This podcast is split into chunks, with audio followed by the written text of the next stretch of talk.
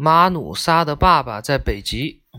小马努沙的爸爸在北极工作，是北极科学考古队的一名队员。北极那个地方没有城市，没有村落，没有河流，四下望去，只见冰坡和雪山，无边无际。这里是冰的世界，而白熊却很容易见到。他们常常带着小熊到北极科考队的营地来做客。他们站下来，瞅瞅营地，在冰板上翻了几个跟头，跟小熊游戏一阵子，然后慢悠悠地走开。他们不怕人，因为人从来不伤害他们。直升飞机也常来营地做客，给马努沙的爸爸他们捎来信。和邮包、新鲜的水果，以及各种各样的生活必需品。直升飞机走的时候，又带走科学考察队员捎给亲友们的邮件，带走他们种种嘱托和思思念。马努沙爸爸给女儿的信里说，说到了白熊。马努沙的给爸爸回信说，他太喜欢小白熊了。只要他有一只小白熊，他放学一回家，就给它放在小盆里洗澡，带它到花园里去溜达溜达。他的小伙伴们都将来看他，都来同他玩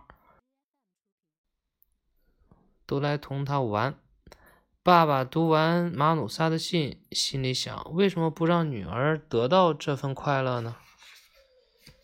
马努萨的妈妈也喜欢小动物。他们家的旁边就有商店，店里能买到小白熊爱吃的鲜肉，食物也有保证。保证，等小熊长大了，可以送给动物园。爸爸把他的想法写信告诉了女儿。带小熊并不难，小熊摇摇摆摆，走得很慢，那四条腿跑起来也比别人慢很多。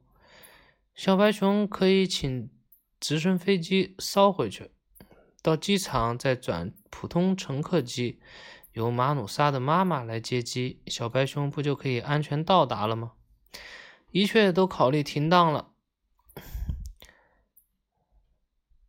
妥当了吧？应该是小马马努沙的爸爸开始留心雪地上走过的小白熊，他运气不错，一天早晨。他走出营房，发现雪地上有一团白茸茸的东西，那是一头小白熊。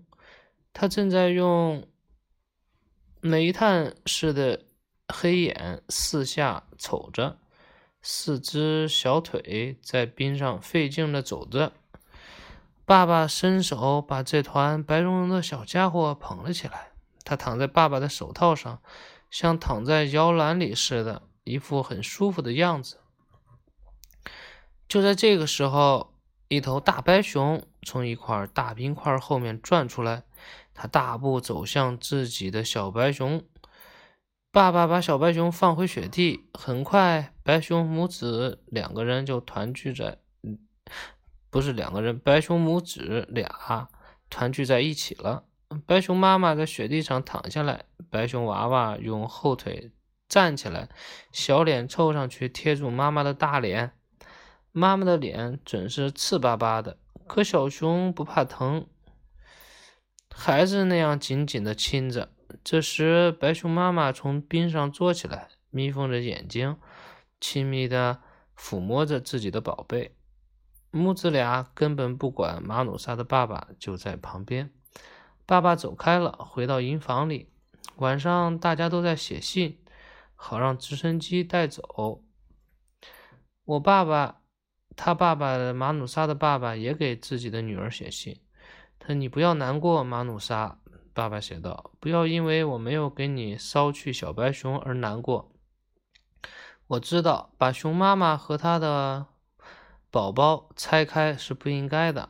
你可以想象一下，要是有人把你从我们的身边带走，那会怎么样呢？小白熊对新的生活会不会习惯？”对于我和你来说，我们的城市是世界上最好的地方；而对于小白熊来说，没有比美妙的北极更好的地方了，就让它生活在他出生、他喜欢的地方吧。亲亲你，今天格外想念你。马努沙的爸爸这样结束了自己的信。